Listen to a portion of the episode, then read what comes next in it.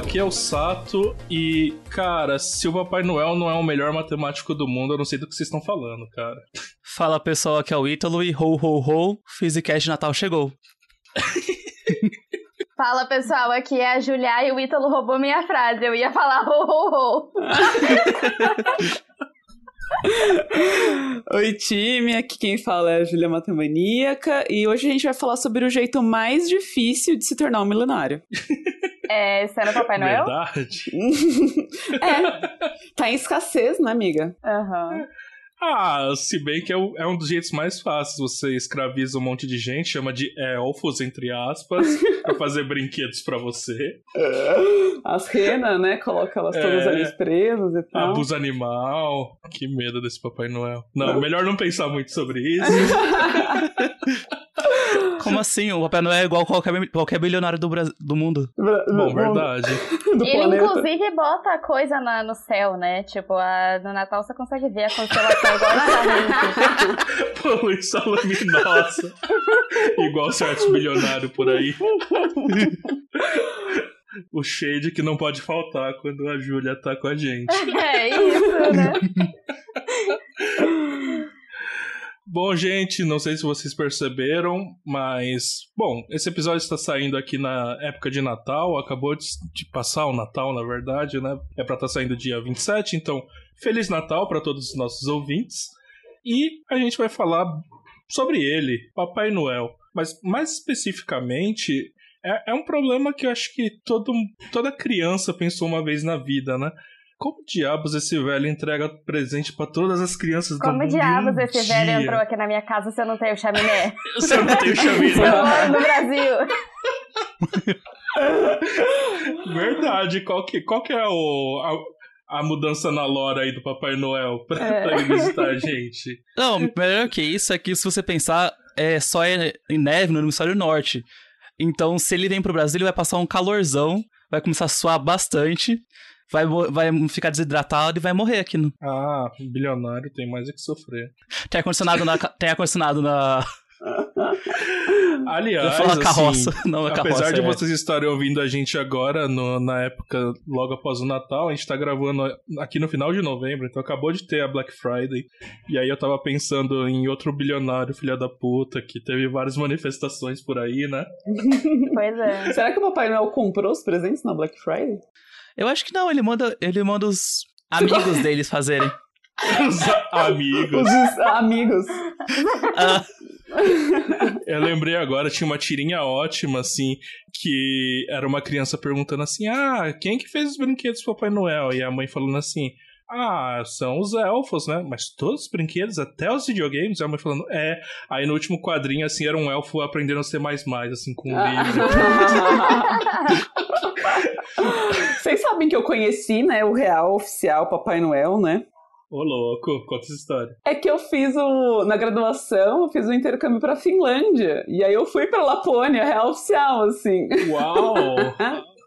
é só maravilhoso, porque tem um marco, né, falando que a gente, dali pra cima a gente tá passando do Círculo Polar Ártico. E tem uma casa mesmo, assim, tipo, um lugar turístico do Papai Noel. E tem um correio gigantesco, porque deve chegar muita cartinha de Natal lá.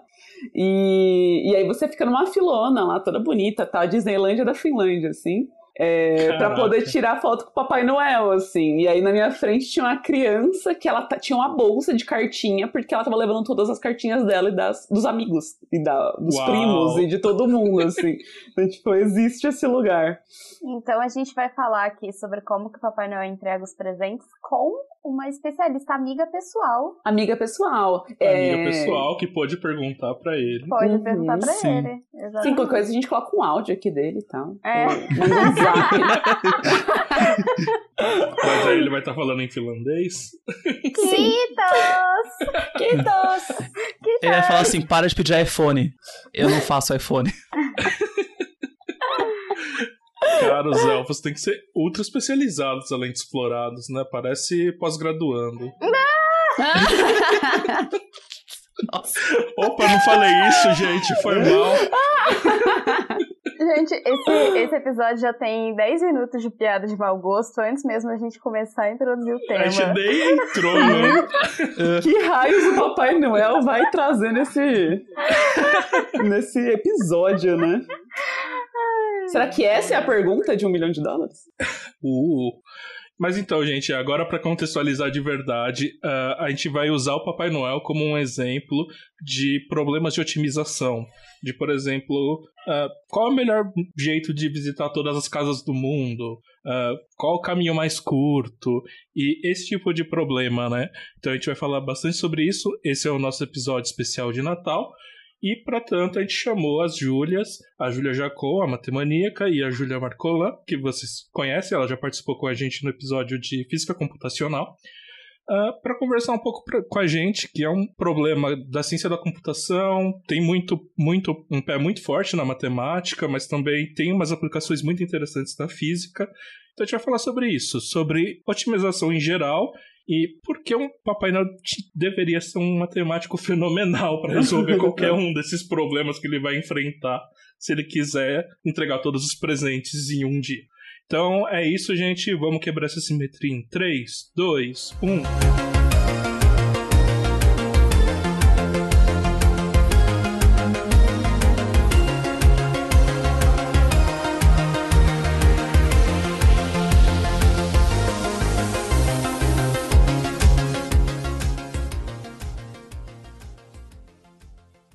E aqui é uma boa hora para falar dos nossos patrocinadores.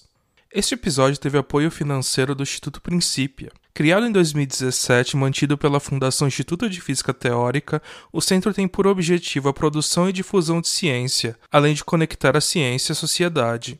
O Instituto Princípio promove diversos eventos de divulgação científica que podem ser de interesse dos nossos ouvintes, como o Science, um projeto que mostra diferentes atuações dos cientistas brasileiros e como você pode se tornar pesquisador nesta área. Para mais informações, acesse www.institutoprincipia.org. Princípia, onde a ciência expande o mundo.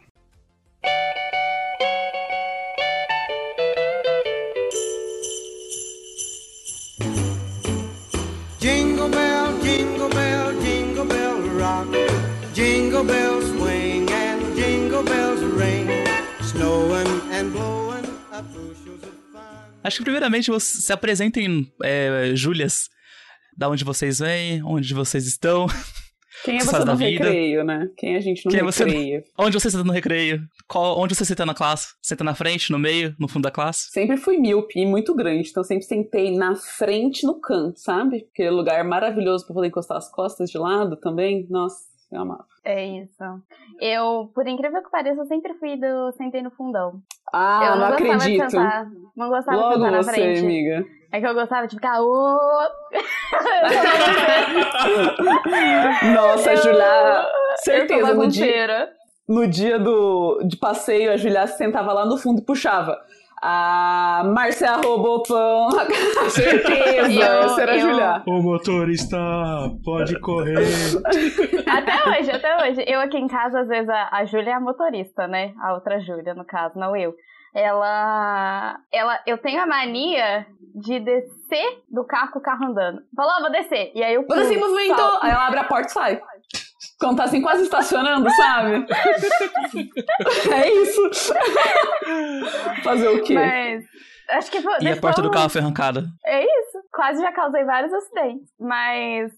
É, vamos, acho que, dar uma apresentação mais formal aí, né? O meu nome é Júlia Marcolan. É conhecida na internet como Julia. Caraca, o meu também é Júlia, amiga. Pois é. E atualmente eu sou mestranda em física computacional aqui na USP de São Carlos. Eu trabalho com ressonância magnética. Eu me formei em física computacional também pela, pela UF. E além de ser mestranda, sofredora, pós-graduanda brasileira, eu sofro também fazendo divulgação científica, no qual a Júlia disse isso, junto com a minha amiga Júlia Jacoldi, a matemaníaca. Oi! Tá, posso falar, amiga?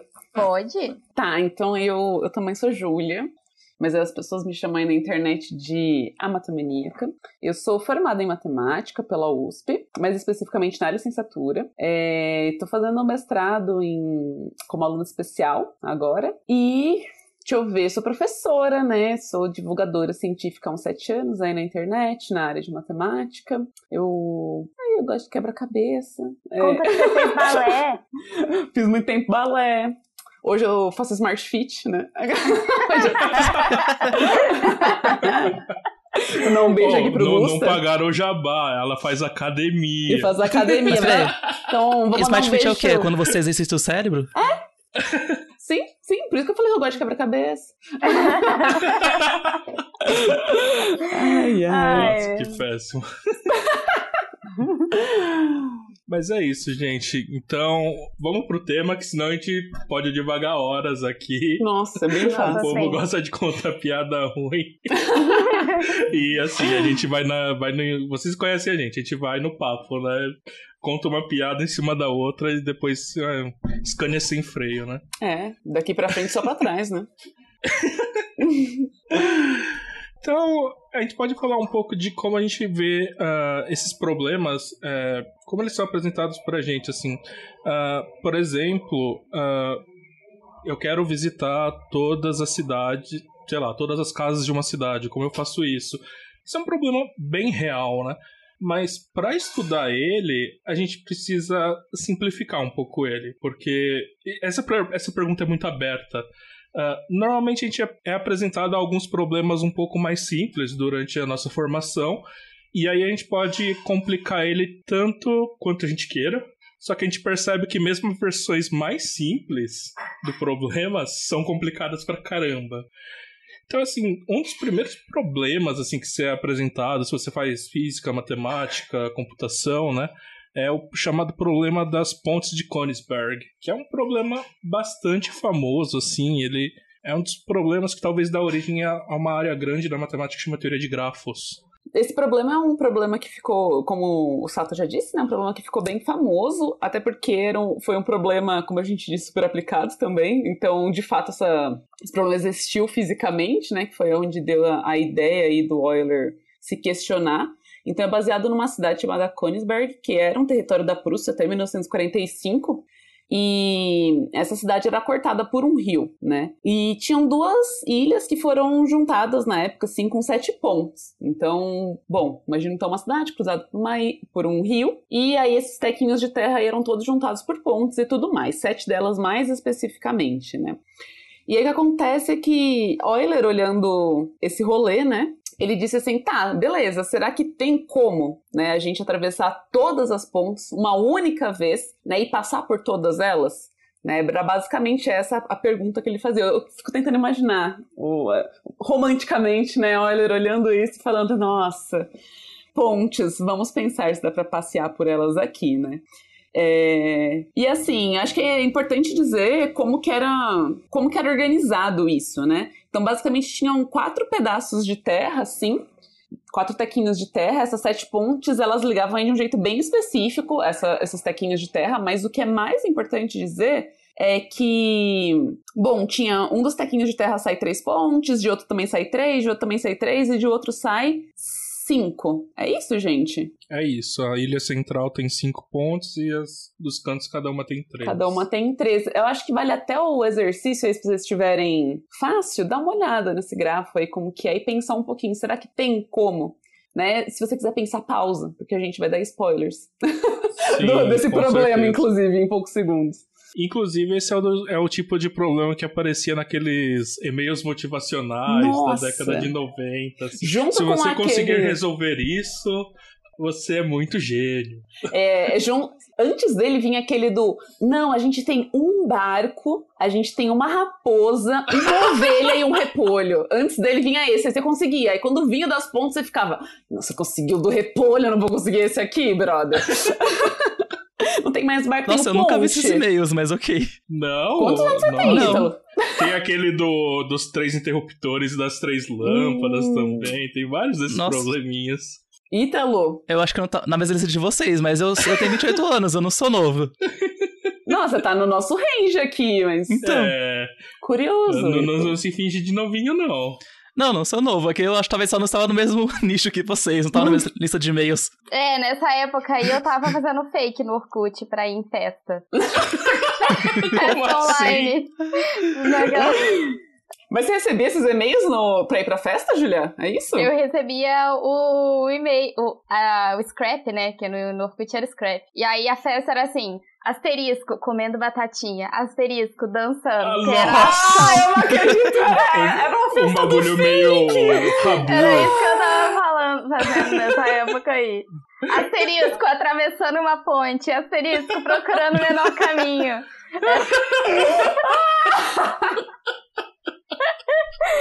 É isso. Meu Deus. Asterisco, Euler está perdido na Ilha Central, hein?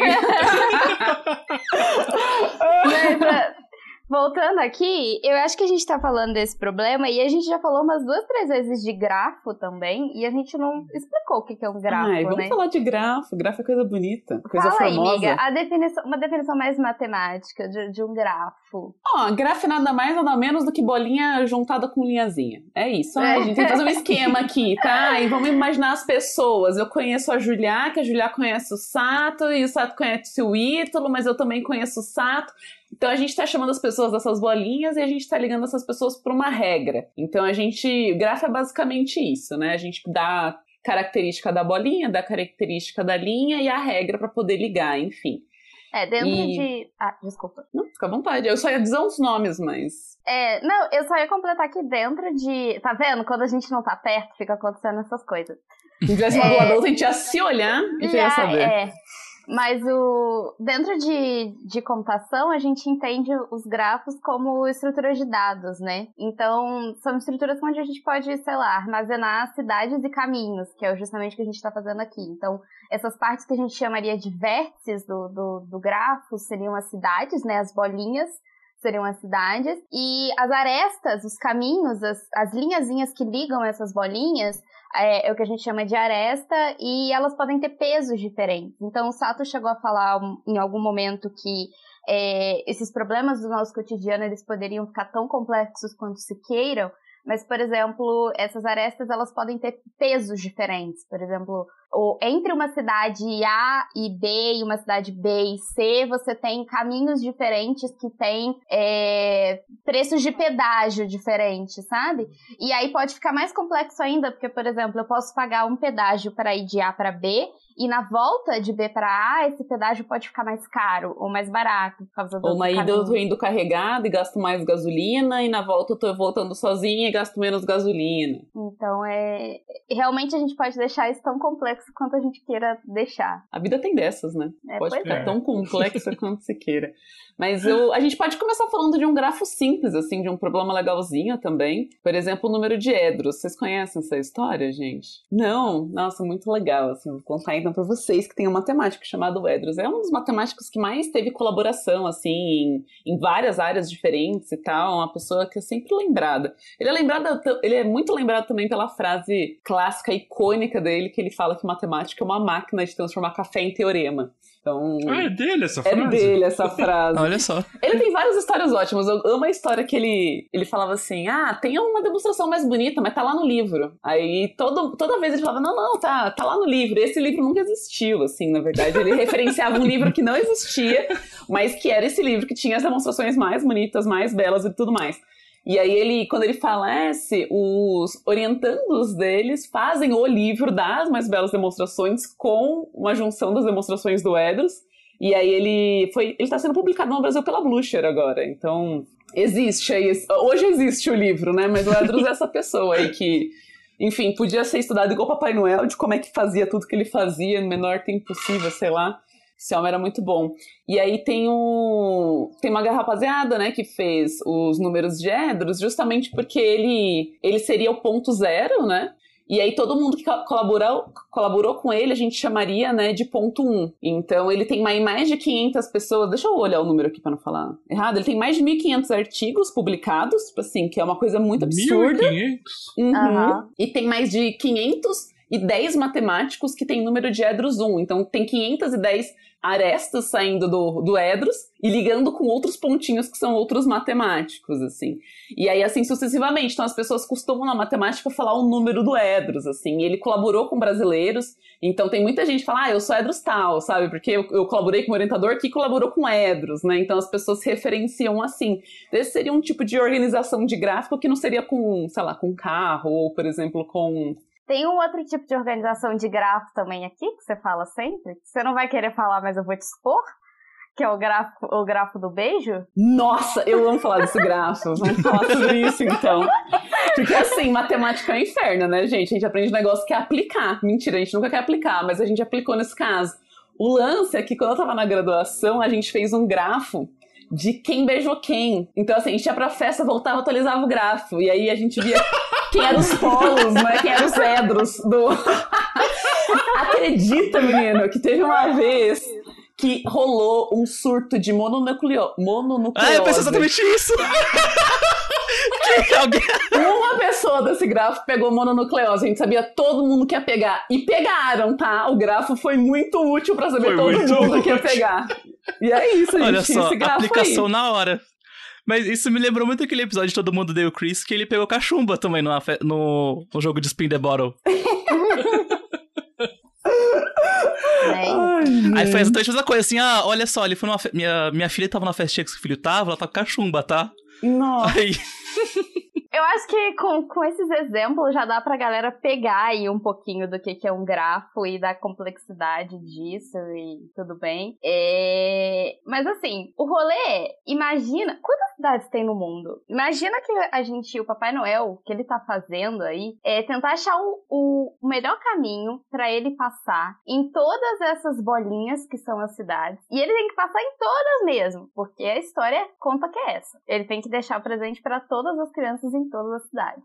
Olha, e se ele fosse esperto, ao invés de dar car carvão para as crianças mal comportadas, ele simplesmente não passava por lá. É, que nossa. cortava uma parte grande desse gráfico. Quer fazer esse número com um país, amiga? Acho que é um número mais razoável, talvez. Sei lá, a partir, tem um, a partir de um número pequeno aí já, já fica insuportável esse problema, mas país a gente, é um, sei lá, 193, não é isso? 193, é, quase 200. A gente pode pôr 200 para contar uma Arredonda. cidade. Arredonda, aí. pi não vai arredondar o número de país? É, coloca que tem 200. Isso já dá muito, porque imagina que desses 200 países que ele vai passar, muitos deles têm mais de um caminho para ir de um, de um pro outro, sabe? Então você só você tem dois problemas. O primeiro é quantos são os caminhos possíveis? E o segundo problema é qual é o menor de todos esses caminhos possíveis?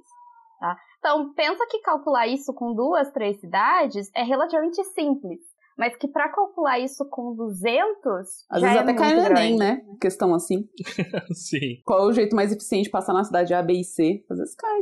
É, é que assim, A, B e C 3, tranquilo. Aí você fala, não, dá pra fazer. Aí você fala 4, dá pra fazer, só que Quatro. vai ficando difícil. Cinco você já dá, você chora É. já. Com É. seis Porque- você fala, deixa a cargo do leitor. Exatamente. Eu acho que é importante a gente frisar é que com pouca coisa dá pra gente resolver. Com muita, até, até dá pra gente chegar num consenso do melhor caminho, mas a gente vai ter certeza que esse é o melhor caminho? E a que custo, né? A que custo? Isso vai, vai, vai Que ser custo, feito. né, meninas? É, vai ser difícil. Eu não vou me propor fazer isso, não. Nem por um milhão de reais. É, mas assim, só pra clarificar, ah, primeiro a gente falou do problema das pontes de Königsberg. No caso do problema das pontes, é só você mostrar que existe um caminho que passa por todas as pontes. Se É, é um problema consegue- diferente, né? É, É se a gente coisa- consegue fazer isso e tem condições muito claras pra isso acontecer, ah, a gente fala que existe um caminho euleriano lá e beleza, né? Na verdade, o problema é impossível, né? O do ah, Euler no mesmo. caso das pontes em si, sim. O como ele, o Euler enuncia lá e vê as pontes, É, ele é, é impossível. spoiler se você tava tentando até agora, enquanto a gente fazia piada, passar por todas as pontes apenas uma vez, não dá. Não sabendo que Matematicamente era não dá. impossível, foi lá e soube. Foi lá e errou. É. E tem uma justificativa bem clara, assim, é, é, é fácil se convencer, né, do porquê o problema das pontes é impossível, porque você tem uma quantidade ímpar de, de ilhas que tem uma quantidade ímpar de pontes, né? Na verdade, se você tiver uma ponte com ímpar, você fala, beleza, eu saio daqui. Então eu saio, parto dessa ponte, caminho por todas as outras, porque dá pra pelo menos sair e entrar, quantas vezes você quiser, né? Dependendo da paridade de pontos que tem ali. É, e, a, e, acaba em algum momento. Agora, se você tiver, sei lá, é, duas, você sai de uma e começa e, e, termina na outra. Mas se você tiver três, já não, não rola, sabe? Se você tiver três ilhas com a quantidade ímpar de pontes, já não rola. Então é um pouco fácil se convencer disso. É, e é daí que, enfim, Euler começa a abrir, foi um dos iniciantes, né, de começar a fazer perguntas desse tipo e denominar esse rolê de grafos e abrir toda essa teoria que a gente, enfim, expandir até para um milhão de reais que a gente vai falar já já como é que vocês conseguem ganhar isso daí, se vocês Sim. quiserem. É, inclusive, assim, esse problema é completamente generalizável. Você pode ter N cidades e N pontes, ou se quiser chamar de estradas ou caminhos, Uhum. não importa.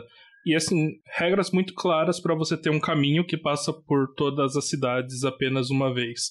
É que de cada vértice saia números pares de, de pontes, ou, ou no máximo você pode ter duas cidades e somente duas que tem número ímpar. E quando isso acontece, essas cidades têm que ser o ponto inicial e final do seu percurso. Porque faz sentido, né? Se você tem um número ímpar, você entra, sai e você só consegue entrar de novo, né? Você tem que morrer lá ou ter nascido lá. Então, assim, e tem algoritmos que fazem essa busca em um grafo do jeito que você desenhar lá, muito maravilhoso. Só que esse problema, assim, ele é ultra simplificado, né? Que nem a, a, a Júlia depois começou a falar. Você pode colocar distância, por exemplo. Se colocar distância, muda tudo. Assim, esse problema, assim, é razoavelmente simples de resolver. Tem algoritmos, uh, se você quiser procurar na internet, tem um algoritmo super simples que chama algoritmo de Fleury, que mostra, uh, a partir de um ponto que você der desse gráfico, um, um caminho euleriano, um caminho que passa por todas essas cidades. Uh, mesmo no problema das pontes, você pode ter um, um, caso de grafos direcionais. Do tipo, ah, essa ponte só pode ser cruzada de A para B, mas não de B para A. Você pode complicar um pouquinho. Mas quando você coloca distância, a gente chega num outro problema. E esse é um problema que é dor de cabeça de gente de exatos, que chama problema do caixeiro viajante. E aí nossa, o pessoal aqui até deu um sorriso torto assim, quando eu falei esse nome. Pra começar, gente, o que é um caixeiro viajante? É... é um cara que viaja carregando caixa. Mas aqui não é Papai Noel? É, o Papai é, no caso Noel. Papai Noel. No Papai caso, Noel caixa... viajante. É o Papai Mas o Noel. caso do caixeiro viajante é, tipo, quando você tá no jogo RPG e tem o, o carinha lá que você vai sempre comprar as coisinhas dele, que ele tá sempre... Em todos os lugares que você tá, ele tá lá também, magicamente. Sim, é, é o carinha que ficaria viajando e vendendo as coisas, né? Eu gostaria muito desse emprego se eu soubesse dirigir, mas não sei. E... Do nada. Desabafei. Obrigado, meninas, por me ouvirem. É isso. É, esse é um problema, assim, e, é, voltando um pouquinho no que o Sato estava falando, é, eu fiz essa, uma disciplina há pouco tempo atrás no, no mestrado que era sobre paralelização. E o, o problema central, assim, da, dos, das avaliações dessa disciplina era justamente calcular a, qual era o caminho mais eficiente, né? Qual era a eficiência dos caminhos do, do grafo. E aí eu vou falar para vocês que o grafo que eu calculei que tinha mais nós, ele tinha mil nós, né? Então tinha mil pontinhos. O que, que é um nó, amiga? Uau. Um nó é, é um vértice, é a mesma Ah, tá. coisa. É que dependendo, a gente fala- chama do jeito que a gente quiser, né? Do, Ah, pode chamar de Manuel, sei lá. né? Pode chamar de Manuel. então tinha, sei lá, mil Manuelzinhos e ele tinha poucos caminhos. Então esses mil Manuelzinhos não eram todos interligados entre si. E aí o código, eu tive que resolver isso por código. E o código bruto, sem nenhum tipo de paralelização nem nada, ele rodou por cerca de 36 horas para ser resolvido. Nossa, imagina que tristeza cair a luz. Mas, nossa, 36 horas com um problema de mil vértices ainda tá bom. Pois é. E aí, assim, a- o, o problema era aí, né? é, mas vamos lá. Lembrando que são mil vértices, mas que nem todos esses vértices estão Ah, ok. conectados. Sim, sim. Tem poucas conexões entre esses vértices. E aí a gente cai em dois problemas. Tanto o problema de tempo e tem um outro problema que a gente não tá falando, porque a gente pode pensar, ah, e coloca lá no computador, ele vai fazer isso. Por mais que demore, ele vai fazer. Mas a gente tem que medir a complexidade das coisas, dos algoritmos, não só em tempo, mas também no tanto de memória que você vai gastar para fazer as coisas, sabe? Então é. Ah, mil vértices, beleza. Um milhão de vértices já é coisa pra caralho, sabe? Você vai estourar a memória do seu computador aí fazendo um negócio desse. Então, não é tão simples assim, tipo, ah, deixa rodando por um ano, dois anos e a gente vai ter uma resposta. Tá, a que custo, né? De novo, a que custo? Mas assim, definindo mais formalmente o problema do caixeiro viajante, que até agora a gente zoou o nome, falou que é chato de resolver, mas talvez não tenha dado uma definição tão clara. Basicamente, imagina assim, para não falar caixeiro, que é uma coisa que a gente não tá acostumado, vamos falar um carteiro. Alguém que tem que passar por várias casas e entregar cartas. Você tem todas as casas e você sabe todas as ruas que ligam essas casas, todos os caminhos. Qual que é o caminho ótimo de você sair da, da agência dos Correios, passar por todas as casas e voltar para a agência dos Correios? Então é assim, você vai sair de um ponto, você tem que passar por todos os pontos e voltar para o ponto inicial, com o menor custo possível. Uh, entre esses, essas arestas, você tem arcos ligando essas arestas, né? Uh, e elas vão ter um valor ali. Pode ser a distância, pode ser o dinheiro que você vai gastar para viajar de A até B, pode ser, sei lá, sua dificuldade de atravessar esse caminho. A gente pode colocar o que você, o que você quiser, assim, é meio abstrato esse valor, mas a ideia é minimizar esse valor. E esse problema é difícil pra caramba. É, tem gente assim, que tá dando um milhão de dólares, né, pra resolver. Sim. é, pra vocês terem uma ideia, se todas as cidades são conectadas entre si, digamos, uh, quantas, quantas possibilidades de caminho você tem? Uh, para quem já viu fatorial na escola, a, a, o número de caminhos é n, n, onde n é o número de cidades, menos 1 fatorial. O menos 1 vem porque você não precisa ir para a mesma cidade, né? Então, você fica assim, tá, por que menos um? Porque a gente tá na cidade A a gente não vai pra cidade A. Então a gente tem N menos uma cidades para ir e a gente tem todas essas possibilidades. Então, bom, fatorial aí, se você já pensou naquele problema, quantas calças eu posso combinar com essa minha camiseta vermelha, você, você provavelmente viu o fatorial existindo e aqui não é diferente, né? Então, e essas coisas é bem grande, né? Sei lá, se você já brincou com fatorial, você sabe que se colocar um, um fatorial, fatorial desse tamanho desse pro Jota. Tamanho, desse tamanho pro Jota. Fatorialzão de 22 centímetros. Opa, né? Mas assim, pensa, fatorial, você tem uma ideia do crescimento. Uh, se a gente tem três cidades, 3 menos 1, 2, 2 fatorial é 2. Então tem dois caminhos. Se você sempre parte de A, você pode ir A, B, C, A ou A, C, B, A. Acabou as possibilidades. Tranquilo. Você tem, ó, você não precisa aumentar muito. Vamos colocar seis cidades ao invés de três. 6 menos 1, 5, fatorial 120. Você tem 120 possibilidades de caminho. Olha isso, você só aumentou em três o número de cidades e explodiu isso. E a gente tá assumindo que os, os caminhos não são o mesmo, nesse caso. Tipo, você ir de A pra B e de B pra A é diferente, não tem o mesmo custo. Se ele tiver o mesmo custo, você pode dividir isso por dois, por exemplo. Ah, sim, sim. Porque o caminho e o caminho completamente ao contrário têm o mesmo valor de distância. Né? Tô pensando aqui que esse é o, o típico problema que você dá pra uma criança e fala assim: vê aí quantas vezes você pode sair de A e pra B, C, D, E, F e deixa ela lá três horas. Aí em algum momento vai aparecer Gauss, né? Que vai falar da soma do 1 ao 100. A gente podia fazer isso na escola. É o mesmo. De... Acho que a gente podia fazer esses experimentos assim. Nossa, o que, que você faz com seus alunos? Que medo. ah, eu acho que é tudo muito eficiente pra ver se tem um gênio novo na, nas novas gerações.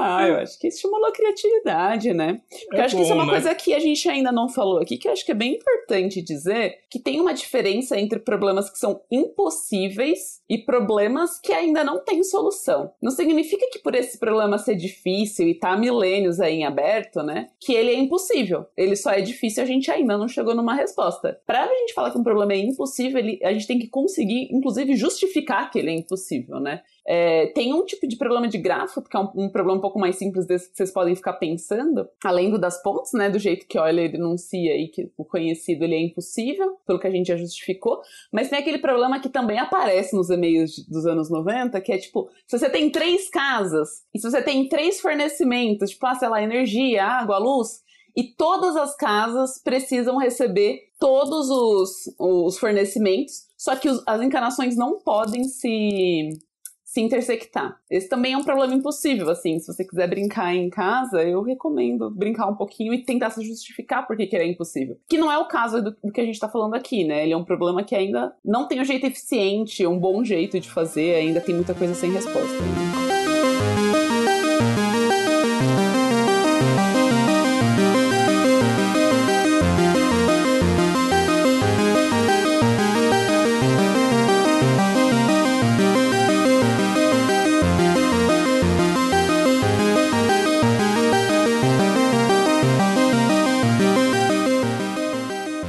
Pensa, tá, beleza. Só por esse exponencial, isso já. Não, exponencial não, aliás, fatorial, né? Pior ainda. Pior.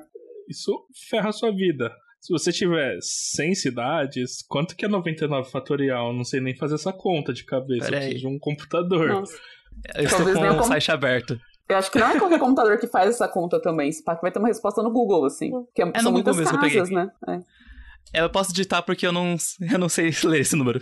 Ah, Só dá, chat. dá em notação científica. Só uma Não, gente, eu falo aqui pra vocês, relaxa. 933262115. gente, não falei nem metade da primeira linha, são cinco linhas. É 9,33 vezes 10 elevado a 155. Caraca, 155 é muita coisa. Ainda bem que eu parei, né? Senão a gente Isso não ia terminar o podcast hoje. Isso é mais do que a quantidade de átomos no universo. Se você colocar um átomo para fazer cada conta desse cam... de todos os caminhos possíveis, você não consegue. Falta átomo, vai... né? Falta. Aí você pensa, nem todos os átomos do universo conseguem e você quer que um computadorzinho resolva isso em dois anos. não vai, não. É. Vai ficar fazendo aquele barulho de ventoinha, assim, ó. Parece que vai voar, né? Ai.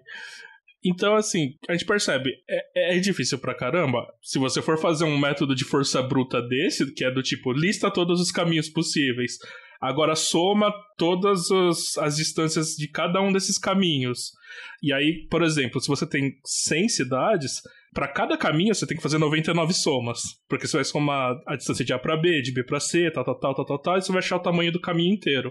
Então, além desse. Uh, quanto que era? 10 elevado a 150, você ainda tem que multiplicar por mais uh, ah, 99, que é o número de operações que esse computador vai fazer por cada caminho. Tô pensando aqui em tentar simplificar a vida do Papai hum. Noel se a gente começasse, por exemplo, ah, quantos continentes tem? Tem menos continentes. Aí a gente pode ver qual que é o continente mais rápido de um pro outro. Aí depois pro continente a gente vai por região. Ah, não sei, talvez a gente pudesse ajudar o Papai Noel. Eu não quero ajudar ninguém, não. Eu, assim, é. na verdade, eu te... Ele que me pague, né? Você entendeu? eu acho que assim, primeiro que a minha teoria sobre o Papai Noel é que assim, eu acho que não existe um Papai Noel só. Ele contrata vários Papai Noéis. ele veste todos. Porque ninguém sabe no rosto dele. Então ele só coloca a roupinha dele, invade a casa das pessoas, dá o presente. Invade as casas das pessoas. Mas então, como é que você, res você responde o fato de chegar no. no. Como é, é o nome daquilo? No shopping e o Papai Noel não tá lá o tempo inteiro. Certeza que ele tá fazendo o mesmo rolê pra poder ir em todos os shoppings de todo mundo. Você nunca viu dois Papai Noéis ao mesmo tempo, no mesmo lugar? É o meme do Homem-Aranha. Alguém Mas tem aí, que pensar. Deixa, deixa, deixa eu propor um negócio aqui. É Papai Noel ou é pessoa vestida de Papai Noel? Testes idiotas. Eu acho que a, gente tem que a gente tem que chegar nessa discussão, assim. Tem uma Porque página é o dividir para conquistar, né? A gente tá quase chegando no momento de paralelizar o mundo e fazer uma computação paralelizada aqui. Se a gente diminuir isso para cidade, para ah, país, um Papai não, Noel mas, por assim, país. Já, se já a gente vai roubar muito, todo mundo pode ser o próprio Papai Noel, se vestir de Papai Noel e entregar o próprio presente. Ai, não, eu vou ter que comprar o meu presente, sai fora. não me vem com essa não, fato. Mas aí, se não tiver fantasia de Papai Noel, então é uma, uma fantasia só de armadilho só. Nossa, Friends. Ah, peguei. O pessoal que tá ouvindo a gente nem sabe do que você tá falando. Não tava na não, corrente eu, eu, dos anos 90, esse pessoal que tá ouvindo. Não, mas o, eu fui muito, muito fundo na, na referência. e eu peguei na hora, essa é a parte pior. Mas assim, uh, uma coisa que, que a Júlia falou um pouco tempo atrás, a Júlia é, Marcolana, bom, tem duas Júlias que eu tenho que ficar especificando, uh, que é assim, você talvez não precise a melhor solução do mundo, a solução que a gente chama de ótima na matemática. Você pode achar uma solução boa. E aí, se você tiver uma estratégia inteligente, uh, achar uma solução boa é muito mais fácil do que achar a melhor solução. Então, assim, existem dois tipos de algoritmos, basicamente, para esse problema de otimização. Um que vai querer a solução ótima e o outro que vai ser mais heurístico. Ele vai achar uma solução boa o suficiente. Que é qualquer solução você... já é boa o suficiente, dado que você não tinha nenhuma antes.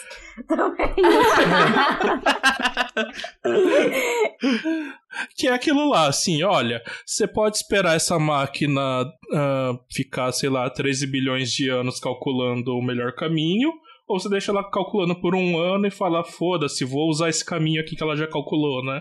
E começa a entregar. Você fala, tá bom, não precisa ser o melhor de todos. Então, assim, tem estratégias. Não é porque o problema é ultra difícil que a gente não pensou em formas de contornar isso. Até porque, assim, a gente tem carteiros na vida real, né? E eles não ficam. Nossa, eu tenho que fazer o melhor caminho de todos aqui, meu Deus. E... Não, né, gente? Assim, às vezes o mais importante é entregar as cartas do que saber o melhor caminho, né? É, se o Papai Noel sabe a resposta, a gente não sabe, mas que ele entrega os presentes, né? Dizem é, que entrega. Eu, eu posso falar um negócio? Eu acredito que o Papai Noel fez o quê com, esse, com esses presentes todos? Eu acho que ele pegou um dinheiro com a Giota para poder fazer os presentes tudo. E ele tá todos os anos testando um caminho novo que ele calculou para poder fazer o quê? Quando ele chegar no momento que falar, esse aqui é o mais rápido, descobrir. Ele vai contar, vai publicar esse negócio e vai ganhar um milhão de dólares. Do Instituto, qual é o nome do Instituto lá? Ah, o Instituto. É, Instituto Clay. Caralho, e se esse instituto for do próprio Papai Noel? Nossa, ele tá pagando barato pra resolver o problema dele, né? Papai Noel tá querendo a resposta do problema e falou pro Instituto Clay: Ó, oh, eu pago quem achar, pago, o corno que achar aqui a resposta. Você quer ficar famoso? Vem cá. Gente. Nossa, mas assim, o Papai Noel tá entregando presente há quanto tempo, gente? Alguém sabe a idade dele? Nossa, eu vou Sei, pesquisar isso no Wikipedia. Quantos anos tem o Papai Noel? Porque se você parar pra pensar, ele vai demorar muito. Ele vai demorar vários milênios para poder achar respostas, se for um por ano. ah, bom, se ele for fazer uma busca randômica, sim, né? Ele pode jogar alguma coisa um pouquinho mais esperta do que força bruta e ainda vai ter uma cacetada de caminho, porque tem casa pra caralho. Quantas casas deve ter no mundo, assim? Nossa, já, Nossa, a gente, você a gente já saiu escalonou o problema. A gente saiu a de pegar... uma gravação de podcast para uma entrevista da Google. E aí, gente, quantas casas tem no mundo? Né? Quantas... Não é essas perguntas assim que joga. Ah, não, a gente pode pegar assim. É. Será que. Ah, pega, pega, a população mundial e divide por três. Quatro ou cinco. Quatro. É. Será que o Papai hum. Noel é bom no GeoGuessr? ele, deve, ele deve ser bom nisso. Ele deve ele ser bom. O quê? Tem 7 bilhões de pessoas no mundo? Então tem da ordem de bilhão de casas Vocês vão dividir mundo. por 4? Por que Ou por 4? É, chutando é, quantas pessoas em média moram numa casa. Aí a gente tá Mas assumindo que todo mundo tem, tem casas, uma né? casa, né, pra começar. É, é e no apartamento, que apartamento já escalou no problema também, né? Porque literalmente escalou no problema. Vocês estão vendo aí é, a demonstração de como é fácil escalonar e tornar esse problema tão difícil quanto tão difícil quanto você Porque a gente nem tá falando do Papai Noel chegar na casa e talvez a casa tá vazia porque a rapaziada viajou, né? Ele tem que descobrir quem viajou pra onde. Sim! Ah, você que foi passar que... o Natal na Disney, você avisou o Papai Noel? Não, mas o, o, o, Natal na Disney é o presente já do Papai Noel, é adiantado. Nossa, aí resolve isso, isso não tava na regra, não. Ele tem que entregar no dia. Não, não, não, não, não, isso é roubar. Ele vai te pegar no trenó e te tacar lá na Disney no dia e falar, pronto, presente. Pô, eu quero uma carona com o Papai Noel se ele viaja é tão isso. rápido. É, eu, eu acho que é legal a gente só parar de zoar um, um minuto que seja para falar que a gente tá levantando esse problema sempre falando do Papai Noel, né? A gente tá falando do Papai Noel entregar presente e, enfim, pode ser que eu não quero estragar o sonho de ninguém aqui, mas o Papai Noel nem existe de verdade. Então, ah, por quê? Ah, não! Por quê? My pearls! Por que, Nossa, que a gente tá, tá pagando um milhão de dólares pra resolver esse problema, né? Eu acho que a gente precisa falar que tem outros problemas que são tão. são da mesma classe, digamos assim, de problemas. Da classe que de um milhão de dólares, né? É. E, e esse problema de otimização mesmo, ele pode ser usado em, em vários, vários momentos, né? Tanto para calcular essas distâncias que a gente está falando, é, sei lá. É, agora eu me perdi, eu ia dar um exemplo, mas eu fiquei perdida no que eu tava falando, mas. Você tava falando dos problemas de um milhão. É É, isso? não, eu acho que eu tava querendo dar mais exemplos Uma mesmo de aplicação. aonde a gente pode aplicar essas coisas na vida real sem ser no Papai Noel entregando presente, sabe? Sim, de fato, né? Até porque, assim, por que, que a gente tá falando disso num É, podcast de física, Por que, que né? a gente tá falando do caixeiro viajante? Então você usa grafos e você usa essa complexidade, por exemplo, em rede neural, se eu não me engano. Tem um rolê desse aí. Não vou explicar muito não, porque eu também não sei. Mas eu sei que usa. É... Pode essa é pesquisar, tá lá. Sim, Sim. e assim, tem problemas até muito mais simples do que rede neural, que é um bagulho puta complexo, né? Você pode, por exemplo, sei lá, imagina que você quer fazer uma placa de circuito impresso, que é essas que você tem no seu celular, no seu computador. Ah, Pra você instalar os componentes, você tem que furar ela, certo? E aí você tem duas estratégias. Ou você faz um bagulho que fura exatamente em todas as posições ao mesmo tempo, mas essa máquina vai ser ultra especializada, ela só faz uma placa. Ou você tem uma furadeira que se mexe em vários eixos, e aí ela vai fazendo os furos de forma sequencial. Qual que é o menor caminho que essa furadeira vai fazer para fazer todos os furos que você quer nessa placa? Percebe como isso é um problema do caixeiro? Inclusive porque ele tem que voltar para o mesmo lugar, porque na segunda placa ele vai ter que furar o primeiro furo de novo. Então, tipo, isso tem aplicação em indústria, em qualquer coisa, assim. Ah, por exemplo, você quer fazer, sei lá, uma impressão a laser numa placa. Laser é um negócio ali como se fosse uma caneta, né? Qual que é o melhor caminho para fazer essa impressão? Assim você fala, porra, mas qualquer caminho é caminho, né? Eu só vou imprimir um negócio. Se você vai escrever um texto, ok, isso é ok. Se você vai imprimir, sei lá, todos os jornais que são lidos em todo o mundo o tempo todo, Se talvez quiser- seja interessante você escolher o caminho otimizado. Se você quiser economizar energia, tempo de máquina, né? Entregar isso mais de uma maneira mais eficiente, tem que minimamente usar um pouco disso, né? Eu acho que é. A gente falou aqui bastante de valer um milhão de dólares, é real isso aí, tá? Tem uma- essa categoria de prêmio de um milhão de dólares, que na virada do milênio foram, foram escolhidos ali sete problemas de matemática, né? E inclusive essa é uma da- dos critérios, né? São problemas que estão há muito tempo sem responder e que tem muito lugar que está dependendo dessa resposta para várias coisas valerem ou não valerem, né? Então, é isso, gente. São 7 milhões de dólares aí que estão em aberto. Na verdade, 6, porque um deles já foi resolvido uma pessoa que nem aceitou o prêmio. Então, Mas eu devo dizer assim que eu acho que vale até mais que um milhão de dólares, se você pensar. Mas, Muito mais. porque uma, uma empresa, uma empresa que vai usar isso daí, ela vai exponencialmente aumentar esse, esse valor, dependendo da aplicação que ela queira. Então, assim, um milhão é muita coisa, mas assim, se a empresa ganhar um bilhão, Esse, esse problema em si do caixeiro viajante, eu vou mais além de, de empresa. Por quê? Esse problema tá dentro de- daquele grupo de problemas NP completos que eu não sei definir, não me peça. Eu não sei definir o que, isso quer dizer, mas ele é uma série de problemas, e não só o do caixeiro, que são resolvidos com isso. Inclusive o da, de como a gente criptografa, por exemplo, as senhas, sabe? Do, do Sim. banco. Então imagina que uma pessoa que resolver esse problema, ela pode roubar o dinheiro de todo mundo. Pode. Ela pode quebrar Ela a segurança da internet. Sim. E aí acabou. O mundo é dela, porque hoje tudo tá na internet. É, só pra explorar um pouquinho isso daí da criptografia, é hoje como funciona a criptografia? Você- como funciona a criptografia, criptografia de maneira geral? Você tem uma chave e você tem uma mensagem criptografada. Sem a chave, você não consegue é, saber qual é a mensagem. Você só vê um monte de palavras ou letras aleatórias. Com a chave, você consegue cripto- é, decodificar isso e de fato ter uma mensagem. A criptografia hoje em dia, a, a chave, ela todo mundo pode ver a chave, se não me engano. Só que uma das chaves você não pode ver e a outra chave é a multiplicação de dois números inteiros. Dois, dois números primos, no caso. E o grande problema é que faturar esse número grande em dois números primos é um processo extremamente longo.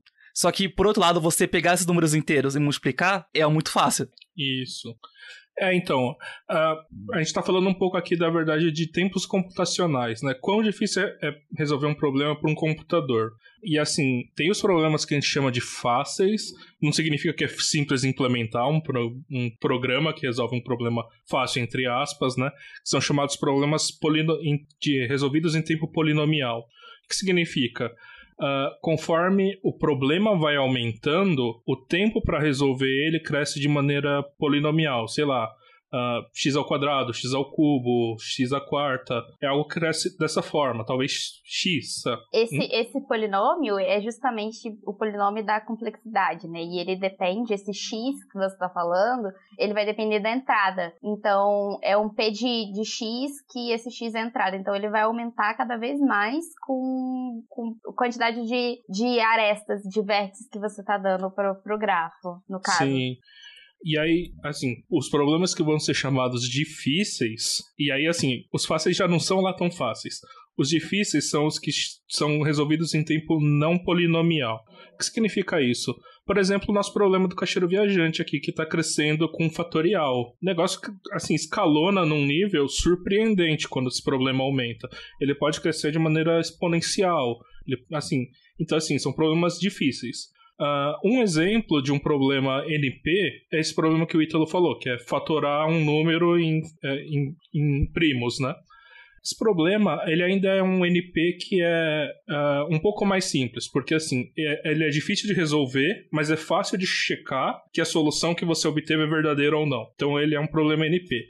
Agora, existem problemas mais difíceis ainda, que são os chamados problemas NP hard, que o problema, além de ser difícil de você achar a solução, é difícil checar se essa solução vale. Aí você tá vendo o tamanho do problema, né? E assim. Uh, e também tem esses problemas que a Júlia chamou de NP completos. Os NP completos eu não vou definir eles, até porque não vale a pena, mas eles têm uma propriedade muito legal. Qualquer problema NP pode ser levado num problema NP completo com, em tempo polinomial. E, por exemplo, o problema do caixeiro viajante é um problema NP completo. Se você resolve o problema do caixeiro viajante, você resolve todos os problemas NP que existem. Então, assim, vê o tamanho da força disso, né? Tipo, é absurdo. É e, por assim, isso que vale um milhão de dólares, minha gente. é, na verdade, é, não é nem exatamente resolver o caixeiro viajante, que vale um milhão de dólares, né? Mas é uma pergunta que é o P versus NP.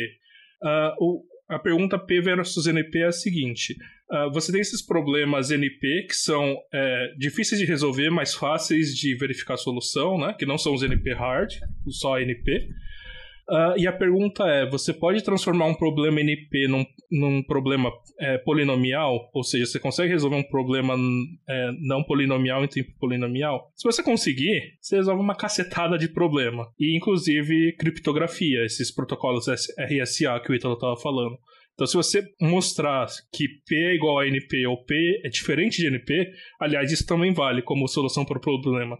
Se você falar, nossa, é impossível, e mostrar matematicamente que é impossível, você também ganha o dinheiro, tá? É, aliás, eu acho que é a única maneira que eu daria a minha solução para ganhar o dinheiro, porque se eu achasse que P é igual a NP, eu não, não daria o dinheiro, tipo, a solução pro Instituto Clay, não, eu guardaria para mim.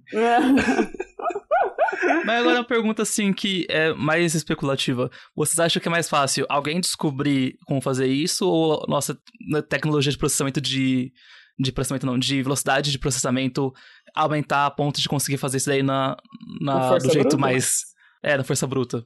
Que um problema de criptografia atualmente é que se computadores quânticos for, virarem uma coisa mais é, propagada, talvez criptografia, criptografia também seja um problema. Ah, sim, mas aí é, é um pouco diferente, né? Porque, assim, a computação quântica achou uma solução que só vale em computadores quânticos de, por exemplo, fatoração de números, o algoritmo de Shor, que resolve isso em tempo polinomial. Então, assim, é um algoritmo lindo, mas ele só funciona em computadores quânticos. Mas aí é um pouco fora do que a gente tá discutindo aqui, né? Que é tipo, pega um computador agora, igual, sei lá, o que a gente tá usando aqui para gravar esse episódio. O que, que eu consigo fazer com ele? E, tipo, complicado. Assim. É, eu acho que vale a pena levantar essa questão, porque, assim, se a gente for tirar o, o, a parte de computação quântica e, e, tudo isso da, da reta, se a gente esquecer por um momento que isso existe, assim, eu não acho que vai ser fácil em questão de, de força bruta isso ser resolvido, sabe?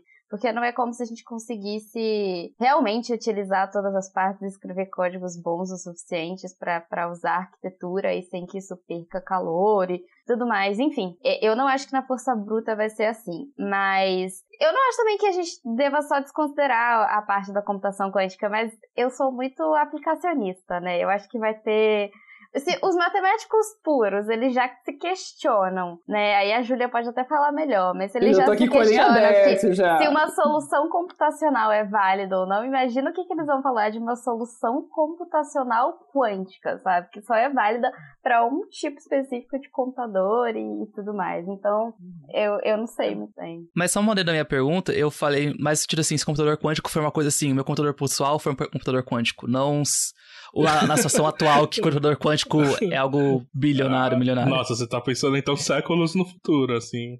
É, Pelo menos tô... as projeções atuais, né? Sim, sim. Não, pensando realmente uma coisa bem utópica, não é uma coisa assim. É, eu não... é isso, né? Eu não vou falar por todos os matemáticos, Deus me livre, mas assim, tem essa discussão, inclusive no último ICM, que é o maior congresso, né, que reúne todas as áreas de matemática e tudo mais, tinha inclusive uma mesa para discutir sobre auxílio de computador na demonstração de teoremas e tudo mais. E assim, tem uma rapaziada super conservadora que não nem curte, sabe? Tipo, que, que diz que usar o, o computador como para auxiliar essas demonstrações ainda não é ter encontrado uma demonstração, sabe? Então, diz muito isso sobre a demonstração, por exemplo, do Teorema das Quatro Cores, que fala que qualquer mapa, né, com você consegue pintar com quatro cores, é, sem que duas regiões vizinhas usem a mesma cor. E aí isso daí foi usado auxílio de computador, assim, chegou num, numa quantidade lá de configurações, a, colocou para rodar e é isso aí, ó, tipo, quem quiser conferir, lê as linhas. E aí a rapaziada, olha, a rapaziada da matemática mais conservadora olha e fala, ah, não tá demonstrado não, sabe? Tipo, tem que ter um jeito, sei lá, do jeito que matemático gosta de falar para poder estar tá bem argumentado. Então, não sei, assim. Eu... Matemática não usa muito computador, né? Começa por aí. Matemático purista, né? A não ser que seja para olhar ah, é. casos específicos. Mas é aquele povo de pelo em casca de ovo, né? Eu vou construir uma contraprova para esse negócio que só serve para mostrar que está errado, né? Tipo, ou algo desse tipo. É, é o, é o procura casca, pelo em casca de ovo, mas são todos os matemáticos no final das contas. é isso. É isso, né? Tipo, eu, eu, concordo que tem algumas coisas que é só por, sei lá, ser elegante ou não, sabe? Mas eu, eu entendo também, porque no final das contas é isso, né? A gente não tá pensando em aplicar ou não. Acho que tem muita gente que. Isso é papel de outras coisas, né? O matemático não tem essa, esse compromisso, né? A ciência de base tá aí. Aí os matemáticos aplicados, aí tá, tá calepau, Marcos. E aí eles não estão nem aí, só usam explicações e tudo mais, né? Mas o, o, purista não, o purista vai justamente defender o outro lado, de que esses argumentos não precisam estar no computador. Uma doideira, menina. Assim, é não, eu tô brincando, mas é importante ter provas realmente formais, né? Que sempre vai funcionar, né? Uh, o exemplo que me vem à cabeça sempre é o problema da, uh, dos zeros da função de Riemann. É um problema complicadíssimo da matemática lá, que basicamente vai falar que todas as soluções de uma equação estão dentro de uma reta. E aí você tem que provar se isso é verdade ou se tem uma solução que existe fora dessa reta. Uh, a gente não sabe como provar isso, isso é outro dos problemas em aberto há muito tempo. Uh, mas, assim, testando computacionalmente, a gente sabe que uma região muito grande do espaço, isso vale. E às vezes, assim, para uma aplicação, por exemplo, na física, isso é totalmente ok. Vamos usar esse resultado e bola para frente. Sabendo a, vali a região de validade ali do que você fez, tá, tá valendo. É, é né? quase conjectural o problema, né? Tipo, ah, da, até aqui funciona, né? Até aqui tá valendo. Daqui para frente a gente não tem nenhum argumento. E é isso, né? Igual a Julia falou, tem uns experimentos aí que infinito é 4, né, amiga? Como que é isso? tá rolando uns, uns exposed aí hoje? Já rolou o exposed do, dos beijos? Tem uns experimentos que a gente faz em, nesses laboratórios de, de física moderna, laboratório de física avançada, essas coisas. E que tem um kitzinho, assim, que é um kitzinho de laser e lente. Vocês devem ter feito isso na graduação de, de vocês. E aí, em um determinado momento, você tem que calcular, né, qual é. A partir de qual distância que você tá vendo é, o que você deveria ver na lente é como se a luz estivesse vindo do, do infinito, né? Então você tá vendo aquilo muito longe. Nanana. Ah, ok, entendi. E aí, isso pro kit experimental didático que a gente tá falando, esse, essa distância já é 4 metros, sabe? Aquele negócio tem precisão nenhuma. Então o infinito ele pode estar a 4 metros de você, sabe? Ah, é que É, assim. é isso. Você tem que que tá comparar com o quê? janela- Com o comprimento de onda da luz, assim, ó. É. o Que é você tá nanômetro. Se você tá em nanômetros, nanômetro pra metro, já tá uma diferença de 10 a nona já. Então, É, Exatamente. bilhão aí, tem Então. da bilhão, como diria Ciro. É por isso que eu sempre falo, dependendo da situação, tá? Dependendo da situação. O infinito ele tá a 4 metros de você. Só isso. Estou a quatro passos do infinito, né? A Julia tá refazendo aquela música lá. Você que tem aqui nesse- nessa conversa entre três físicos mesmos que os físicos concordaram na hora que ela falou. Realmente infinito. E eu assim, que. Sim, é infinito. É, tra- transfere isso pra tempo, assim, um segundo longe de seu amor é tempo infinito. Ah, É, nossa. Quem quiser saber ah, o problema da, dos zeros aí, quem quiser saber mais da história, tem um filme, né? Tem o filme do Homem que Viu o Infinito, que até fala um pouco do que a gente tá falando aqui, dessa, desse comprometimento com a matemática formal, sua linguagem, pipipipopopó, porque o Ramanujan tinha muito assim a intuição, né? Tipo, não, eu, algo me diz, uma força maior, que isso aqui funciona. E aí o professor dele bate de frente e fala: Isso, isso não, isso não é o suficiente. Não é tipo o achismo do não sei o que lá, né? A gente não tá fundando isso aqui em nada. Então tem todo esse embate no, no filme, acho que tá disponível aí nas plataformas de streaming, que acho que vale a pena dar uma olhada. Nossa, eu assisti esse filme, mas eu fico imaginando se o Ramanujan também era mesmo esse cara que, sei lá, olhava a placa de táxi e ficava achando padrão matemático. ah, é claro, matemática é tudo doido. Você acha? Eu não duvido nem um pouco que ele fazia isso na vida E daqui dele. pra frente, tudo vai ficar diferente na vida dos matemáticos, né? Estão mudando as placas do carro. Então vai vir Ah. matemáticos muito inovadores daqui pra frente. Como que a gente vai apostar no bicho agora, pô? Pois Vai ter é, que mudar. o- eu, eu odeio isso. Essa placa de carro nova, ela com certeza não tem outra explicação, a não ser o fato de que foi o quê? Um, o único jeito de lutar contra o jogo do bicho. Foi um. um um A Lotofácil assim, falou: troca a placa. troca, foi. Esse é claramente a guerra ao jogo do bicho que fez essa mudança de placa acontecer. Eu fico revoltada. Eu fico revoltada. Esse, A Julia encarnou aqui um choque de cultura agora. Então, E o pior de tudo é que eu não tô zoando, eu tô falando muito sério. Esse é um dos assuntos que mais me revolta na, na conjuntura, na conjuntura atual do Na mundo. E con- você Nossa. vê que tem muita coisa revoltante acontecendo. Então, pra esse cara tá me revoltando que é Um nível de fundo, importância, assim. né? Ah, Gente, mas assim, sobre o jogo do bicho, quando vocês eram crianças, você achava também que os bichos lutavam entre si e esse era o jogo dos bichos? Não, eu sabia a um diferença do Pokémon, jogo do bicho assim, e da tipo? rinha. É, eu achava que era. rinha de Eu achava que era, tipo. É, eu achava que era isso, porque, tipo, que era, eu, só, eu não sabia que tinha. Eu só, tipo, assim, ah, galinha, uma coisa assim. Eu falei assim, ah, é uma rinha de. É um jogo dos E aí bichos. você colocava, sei lá, uma cobra contra uma borboleta. Aí Começou lá naquele livro, né? O Pequeno Príncipe, né? Que aí o sucuri engoliu o, o elefante. o elefante. Ai, meu Deus.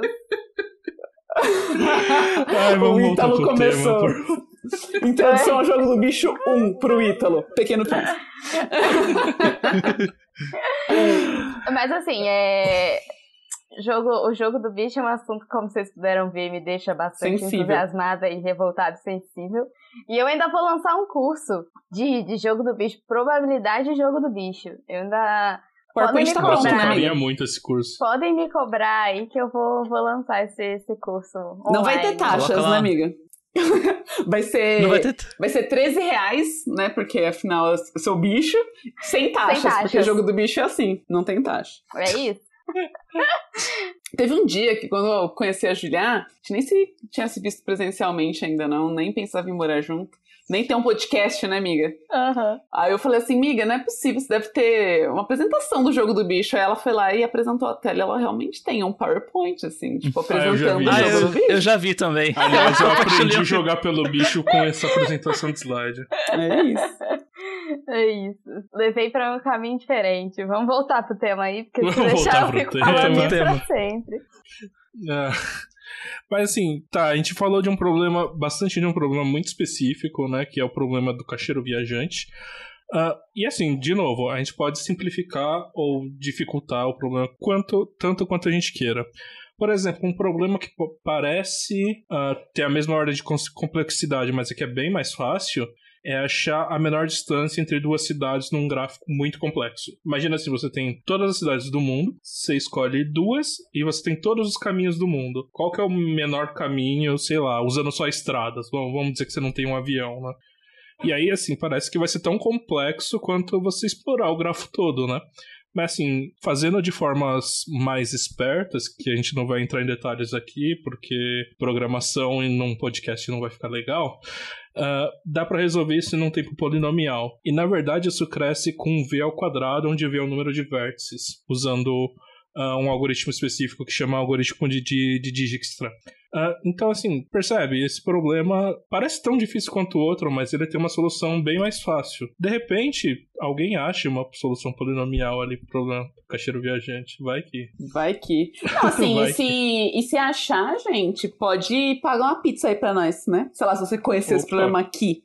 E aí você resol venha resolver, paga uma pizza pra nós, sei lá. Assim, se você só me citar quando você estiver recebendo seus prêmios, eu já fico feliz. Ah, não, tá? eu quero uma pizza. Eu não quero só agradecimento, não. Que mané citar o quê? Quero pizza. É, mané citar. Se você quiser me levar junto pra ver você recebendo prêmio. Ah, não, eu adoro champanhe. ir nesses eventos também. Pode ir, tô com a roupa de ir. Nossa, aliás, é, depois a gente ficar dois anos preso em casa por causa de uma pandemia, isso é da hora, assim. Ah, vou lá ver o cara ganhar o prêmio do milênio lá. De boa. É. Ah, ele... agora. Será que eles recebem um checão? É tipo aqueles de Luciano Huck da vida, assim, tipo. É. Ia ser incrível se chegasse com o checão. Porque assim, não teve o primeiro, a primeira premiação, nem sei se tem uma premiação ou se só deposita dinheiro na conta, não sei como que são esses ah, pormenores. Deve ter deve uma cerimônia, né? Porque, porra. É que a gente você não, não vai só. O cara que resol resolveu o, primeiro aí, o, o russo. Perelman falou, foda-se, não quero. Não tá mais na academia. Conseguiram fazer o cara resolver o problema e o cara nem na academia tá mais. Então, assim, a gente não sabe como é que vai ser. Eu quero o checão. Eu quero. Eu quero. isso. Mas onde que ele vai depositar? Num banco grande? Nossa. Oh, Ai, ia ser da hora se assim, o pessoal que recebe esses prêmios na TV assim tivesse que ir com esse cheque no banco, né? Tipo... Nossa, a Julia comprou um mousepad que é maior que ela. Aí eu fico imaginando, se com o mousepad ela já passa uma vergonha aqui em casa, imagina ela chegando com um cheque desse. Você vai carregar, bicho. Se bater, se bater um vento, ela vai voando com um cheque assim, se ela estiver de frente. Ô, Juliana, se alguém resolveu o problema do milênio, é... é. qual bicho aposta? Borboleta, 13. Vai ser na, na cabeça, hein, rapaziada? Borboleta, é. 13 é o número bom. E aí, se você ganhar com essa dica da, da Júlia, não esqueça de mandar o Pix pra ela com a parte dela, tá? Pois é. Uma pizzazinha aí. É, é isso, gente. É isso. Uma roquinha gelada, uma Coquinha pizzinha. gelada, uma pizza, tudo que nós quer, tudo... Bom, mas só uma, uma, pergunta assim, que eu. Essa parte que você falou desse problema, Sato. Eu pensei muito em, em, não falando marcas, mas maps de maneira geral, quando você usa aplicativos para Sim, GPS, né? GPS. Colocar de forma mar... não marca, né? É. é. Mas se quiser patrocinar, physicast.oficial.gmail.com Tamo aí, é, marca com W, marca com G. Mas é, é o tipo de algoritmo que usaria esse tipo de algoritmo GPS usa? Sim, sim, uma versão mais otimizada disso, mas sim. Uh, e pra você ver quão, quão útil são esses problemas de otimização, né? E quão rápido você espera que ele rode, né? Porque você coloca lá da onde você tá e para onde você quer ir, você não quer esperar uma hora, né? Você quer esperar no máximo, sei lá, 10 segundos, né? Que é o tempo de. É. E normalmente eles também atualizam muito rápido se tem trânsito, que é, uma, é um jeito de escalonar o problema, né? Você vai começar a limitar as estradas para Sim, pegar. Sim, e isso tem muito a ver até com outro problema que eu coloquei aqui, uh, que é chamado problema do viajante canadense. Imagina assim. Uh... Que é o problema da Luísa. que tá lá no Canadá. Nossa, outra referência que, tipo, precisa ter alguns anos pra pegar. Eu não peguei, mas ok. A Luísa que está no Canadá? Sério? É. No comercial? Que, Ítalo? Ah, o Ítalo não tem a idade que ele diz que tem, não. É, não, ele tá mentindo a idade pra mais. Eu nunca vi isso acontecer. Ah, eu, é realmente, às vezes, é que às vezes eu tava. Eu passei muitos anos desligado de qualquer meme na internet, qualquer coisa assim, então. Ah, menos Chama- o Ítalo que está fora da internet. Será que só eu não conheço o meme da Luísa? É, só você, Ítalo. Diferentão. Na hora. Mas, assim, só pra voltar no tema, ah, imagina assim, é, a mesma, é, é o mesmo problema, é o problema do menor caminho. Ah, mas só que, assim, é um problema que você tem dificuldades que você não conhece durante o caminho. Imagina que você quer ir de bicicleta aqui de São Paulo para Minas. Google vai te dar um melhor caminho. Mas pode acontecer várias coisas. Por exemplo, pode ter uma chuva e ter uma enchente que ali bloqueia uma estrada. E aí você só vai descobrir isso quando você chegar lá. Assim, então, é o problema do, do viajante canadense é um problema de menor caminho onde você só conhece parte do grafo. E para você conhecer o resto do grafo, você tem que explorar ele. Então, assim, você, você tem que ir na cidade lá e descobrir, olha, ah, alguém vai falar pra você, não passa por essa estrada porque ela é perigosa, vão te roubar. E aí você tem que dar uma puta volta, e aí sim, você vai ter que fazer outro caminho, sabe? Então é, é esses detalhes que, de novo, é quão complicado você queira esse problema. Sim, porque eu falo assim. Aliás, era uma coisa que acontecia, né?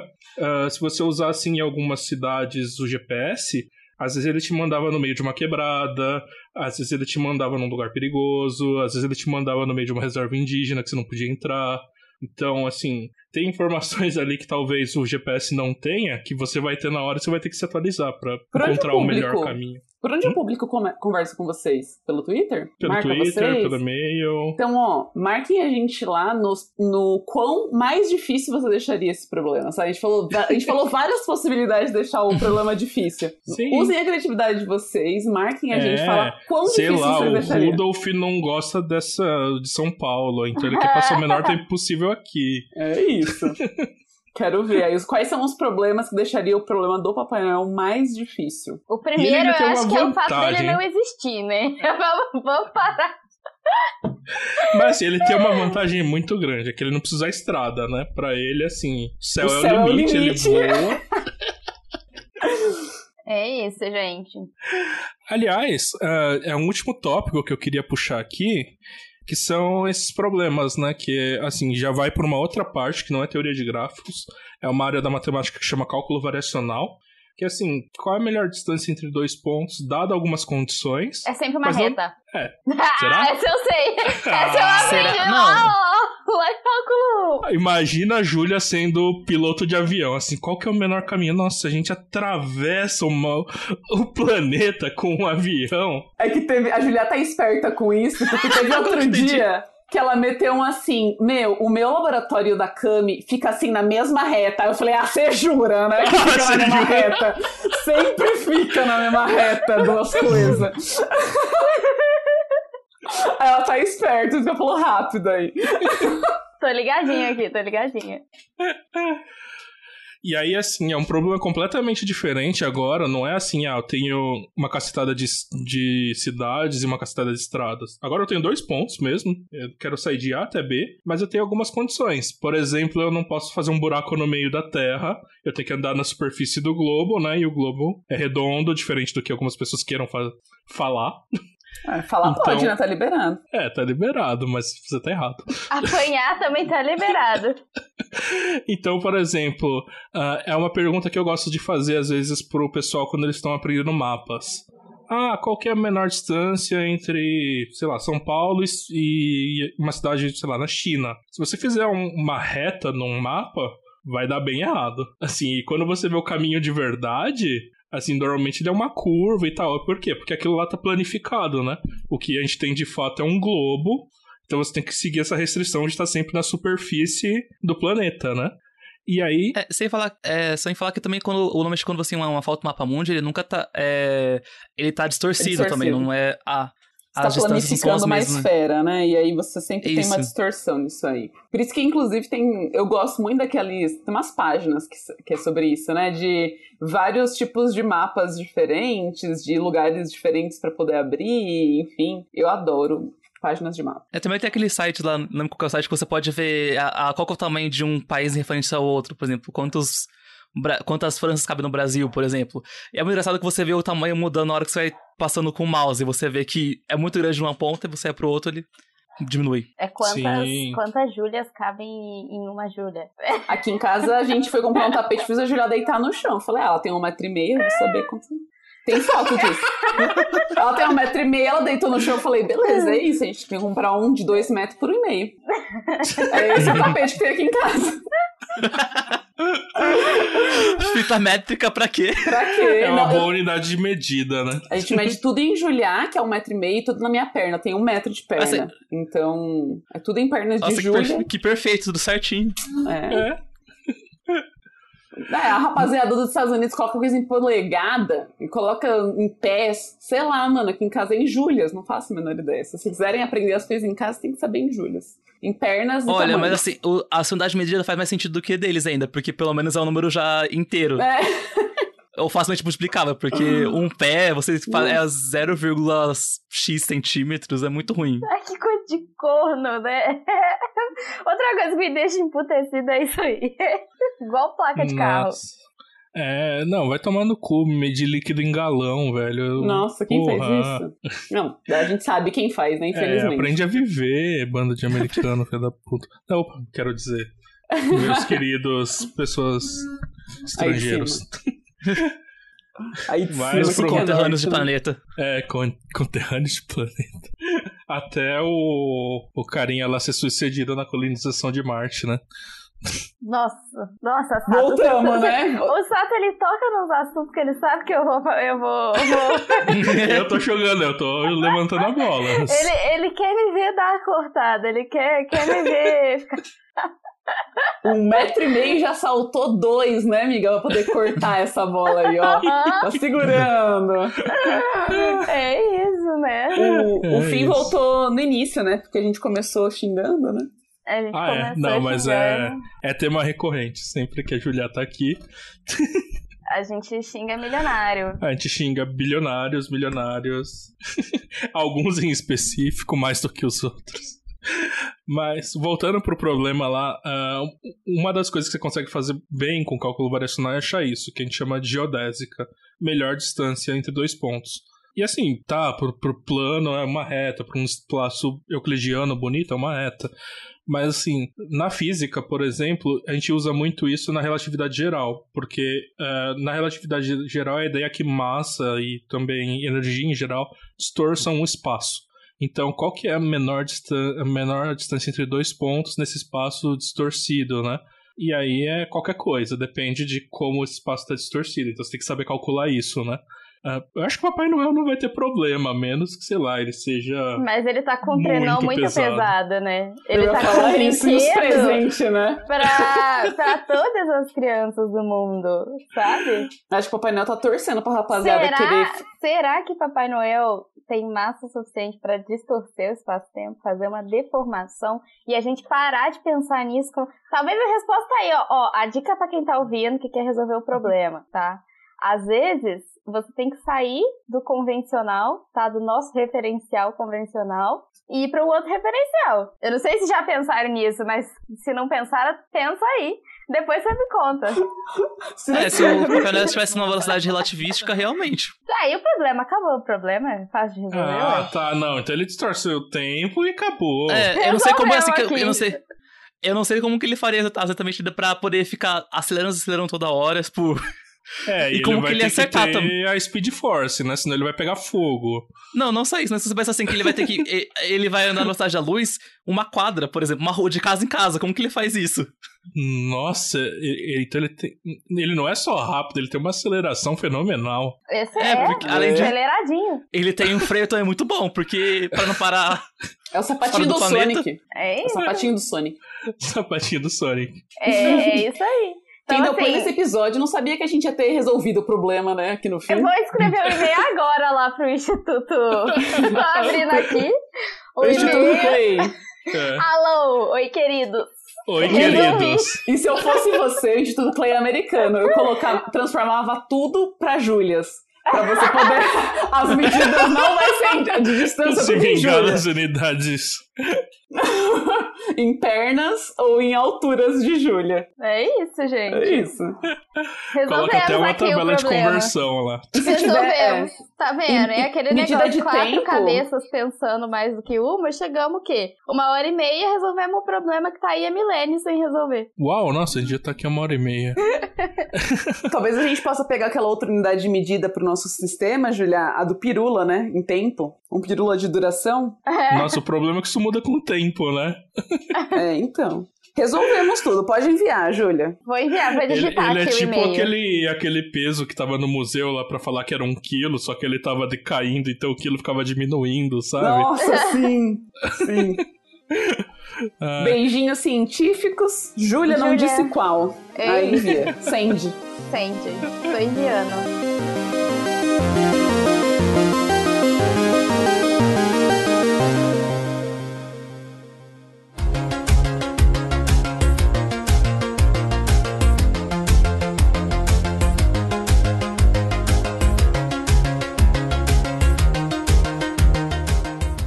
Era isso que a gente tinha pra falar. A gente falou de uma cacetada de problema de otimização aqui. Ah, e cara, se você consegue resolver esses problemas em tempos bons, você vai ganhar um dinheiro. Não é por nada não, assim, mas isso vale dinheiro, assim, pesado, assim, pra uma Amazon da vida que quer entregar comenda, vale muito dinheiro. Mas é isso, gente. Então a gente falou um pouco de problemas de otimização, especial otimização de caminhos. Ah, a gente falou um pouco de tempos computacionais, de aplicações desses problemas em outras situações do dia a dia. Ah, a gente falou no finalzinho aqui um pouco sobre cálculo variacional, quando a ideia é que você não está limitado por estradas, mas por algumas condições e qual o melhor caminho. Isso daqui é muito útil, por exemplo, para quem planeja rota de avião. Na, sei lá, se tem uma companhia aérea aí, qual é o melhor caminho para você ir de A até B, considerando que você tem uma quantidade limitada de combustível, que você, ah, sei lá, tem regiões de turbulência, tem uma região que já tem uma outra aeronave passando e você não pode passar por lá. Então, assim, de novo, qualquer um desses problemas de otimização, quanto mais detalhes você colocar, mais difícil vai ficar, e até o ponto de você não conseguir nem começar a resolver esse problema. Deixa eu falar um pouco de ah, computadores tentando resolver esses problemas, que apesar de a gente achar que é mágica, alguns desses problemas levariam ainda muito tempo se forem resolvidos de uma maneira burra. Agora, se você fizer uma estratégia um pouco mais inteligente, talvez seja possível. Falamos um pouco de talvez a computação quântica possa dar um- uma solução para algum desses problemas. A gente deu uma pincelada disso, mas eu acho que é um pouco roubar, né? Porque você está usando um- uma ferramenta completamente diferente do que a gente está falando até agora, né? Ah, Mas E é isso, resolver gente. problema de matemática é isso, né, Ítalo? Campo da abstração. Ah, Podemos imaginar esse cenário aí, eu gosto. Olha, eu sou um físico, eu, eu trato derivada como uma divisão, então. eu considero Gente, eu queria- zero natural. Eu queria que vocês vissem a cara da, da matemaníaca agora. Ela até saiu da conversa. Ah, mas era natural, né, gente? Com certeza. Você vai falar que naturais dotados de adição não formam um, gru- um grupo? Ai, Deus me livre. Quem precisa de grupo dos naturais? É isso. É, gente, eu queria agradecer de novo o convite de vocês por participar. Eu fiquei muito feliz esses dias, eu até mostrei para os meninos que eu recebi. Eu participei uma vez aqui já no Physicast, e aí eu recebi um, um anônimo, né? Um Curious Cat, falando que a, a Uh. pessoa que ouviu, né, esse episódio resolveu vir pra física computacional. Não, o outro que eu participei, que eu falei sobre física computacional. E... Nossa, um viajante no tempo ia ser da hora. É, pois é, e aí eu falei assim, eu, eu queria dizer pra essa pessoa que boa sorte e desculpa, Boa sorte, eu não tenho culpa de nada, né? desculpa, tá? É, é isso que eu queria deixar pra, pra esse ouvinte aí do, do Physicast. Nossa, eu sempre fico com esse mix, né? Quando a pessoa fala assim, ah, resolvi fazer matemática por sua culpa, e eu fico aquele agridoce de ficar feliz e triste. Eu não sabe, Feliz, assim. triste. É Mas isso. é, é isso que eu queria dizer, gente. Obrigada por tudo, pela, pelo convite. E é isso. Ah, cara, minha primeira vez, né? Se a gente vier mais uma vez, a Julia pode pedir música no Fantástico, mas eu agradeço aí o, a recepção, eu adorei o papo. Vamos lá conhecer o Cônjuge Cici também, que é o nosso podcast, que a gente fala muitas, muitas dessas bobagens aí, também fala de muita física e matemática, fiquem à vontade. E, mais uma vez, brigadão. Todo mundo ficou até aqui com a gente. Que isso, gente. Nós que agradecemos demais vocês terem topado participar aqui do nosso especial de Natal. Foi um papo muito bacana e a gente acabou falando de várias coisas, até mesmo fugiu da, um pouco da física, mas isso é legal, né? Mostrar que ciência não é fechada em caixinhas, né? Que, e, e às vezes até isso é ruim, né? No sentido de falar, ah, não, vamos falar só de coisas que cabem na caixinha da física, mas, cara, o mundo é mais complexo que as caixinhas que te mostraram uma vez na vida, sabe? Então, vai procurar solução onde a solução tiver. Pense fora da caixa. Seja a sua Você própria não é o caixa. gato Seja, sua própria, seja seu próprio Papai Noel. A gente descobriu que essa é uma das soluções, né? Eu acho que essa é a solução que é mais dada atualmente, né? Mas assim, uma pergunta assim, vocês acreditavam em Papai Noel quando vocês eram crianças? Lógico, eu fui eu tava, eu era o cinto. Eu acreditava Eu- muito. Não sei, eu não lembro muito de acreditar. Acho que eu nunca acreditei. Tem uma vez que o meu padrasto vestiu de Papai Noel e um ganso perseguiu ele no, no morro, sabe? E eu fiquei assim, Papai Noel não ia estar passando por esse ridículo. e aí, acho que desde aí eu nunca. Eu acho que a única das criaturas fantásticas que eu acreditei foi na Fada do Dente, porque ela me dava dinheiro. É, Ah, eu nunca tive isso. Ah, eu acredito. Nossa, na verdade, para o dente eu nunca acreditei. Porque eu nunca. Primeiro que eu não ganhava dinheiro, então eu não eu acreditava. achei que você ia falar, eu não tinha dente.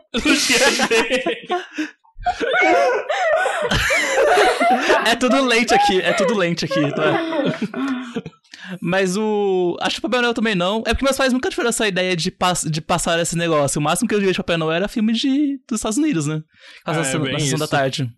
Mas assim, meus pais falarem assim, o Papai Noel faz uma cartinha? Não. É, eu É, acreditava pra porque a gente passava Natal em muita gente, a família é muito grande, aí a gente passava Natal muito junto, assim, sei lá, mais de 70 pessoas junto. Imagina o Covid vendo isso, né? A gente passava todo mundo junto. E aí sempre tinha alguém que se vestia e a gente fazia uma super árvore, assim, e colocava todos os presentes. E aí, tipo, tem um ano que. Não, assim, quem tá acreditando esse ano é esse grupo de primos, então tem que ter ser uma pessoa que não seja o pai, sabe? Tipo, sei lá, tinha, tinha uma organização na minha família. Então, por um tempo eu Uau. acreditei. Até eu confabular com os primos mais da minha idade de que talvez fosse o tio que não tava na churrasqueira, que todo mundo falou que tava tomando banho, sabe? E aí a gente. Chegou esse momento também que a gente ficava assim, ah, mas será mesmo? Então, assim, o Papai Noel acho que foi o único que eu realmente acreditei. E... Mas acreditei por um tempo aí, porque a família gostava de sustentar esse... essa ideia também. Ah, pra mim o descrédito começava quando você via comercial da Coca e tinha urso polar, neve e o Papai Noel. Ah, é. Mas até hoje eu não sei o que fazer, assim, eu dou aula pra criança de 5 a 12, de 5 a 14 anos. E aí quando, sei lá, chega ali nos 9, 10 anos, que, sei lá, tá chegando agora Natal, de repente alguém fala assim, ah, mas todo mundo sabe que é uma bobagem, que o Papai Noel não existe. Eu sempre tenho que trocar o assunto, porque eu não sei como essas pessoas lidam com isso na casa delas, sabe? Eu sempre fico Uhum. com medo. É realmente perigoso. Tem alguns pais que eles fazem muito. Eles criam muito essa fantasia, né? Então eles podem ficar bravos com você. É, o pai, a criança pode ficar muito frustrada, sei lá, não quero tocar nesse assunto, não. Eu sempre, tipo, ah, é verdade, né? Muito legal, somar do 1 até 100, sei lá, eu tenho umas coisas que eu sempre falo, assim, pra gente mudar Sei o assunto. Enumera todos os caminhos aqui. O bom de, de aula online é você poder desconectar o aluno e falar assim: nossa, ele caiu. Fecha o Nossa, que microfone, opressor né? você. O Papai Noel não é... Caiu. Teve, teve uma, uma reunião, uma reunião que eu entrei de roupão e cabelo bagunçado, sujo. E aí eu falei assim, ô pessoal, não vou ligar a câmera hoje não, porque a minha internet tá muito ruim. E a internet, ó, pipocando no gás, boa pra caralho.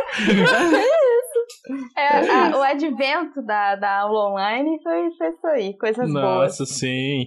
Ah, é, eu não tenho câmera aqui, aí na verdade você tá na sua cobertinha ali, né? Nossa. Meio dormindo ainda. É isso. É sobre isso. Então é isso, gente. É, obrigado por nos acompanharem até aqui. Aqueles recadinhos de sempre. Se vocês tiverem dúvidas, quiserem entrar em contato, sugerir temas pra gente, notícias que vocês queiram comentadas por nós, vocês podem falar com a gente pelo Facebook, pelo Instagram, pelo Twitter. Ou mandar também e-mail para o nosso e-mail, que é physicast.oficial.gmail.com. E obrigado por nos acompanharem até aqui. Tchau, tchau. Tchau, tchau. Tchau. Até mais, rapaziada.